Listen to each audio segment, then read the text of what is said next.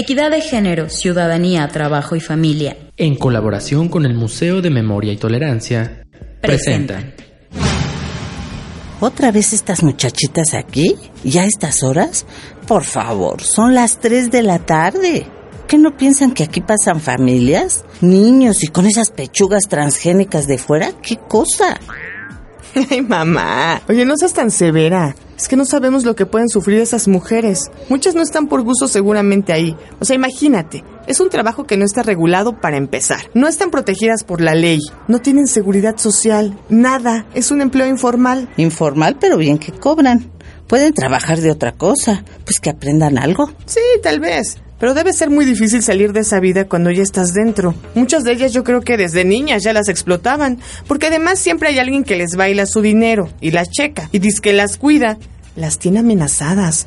Es toda una mafia.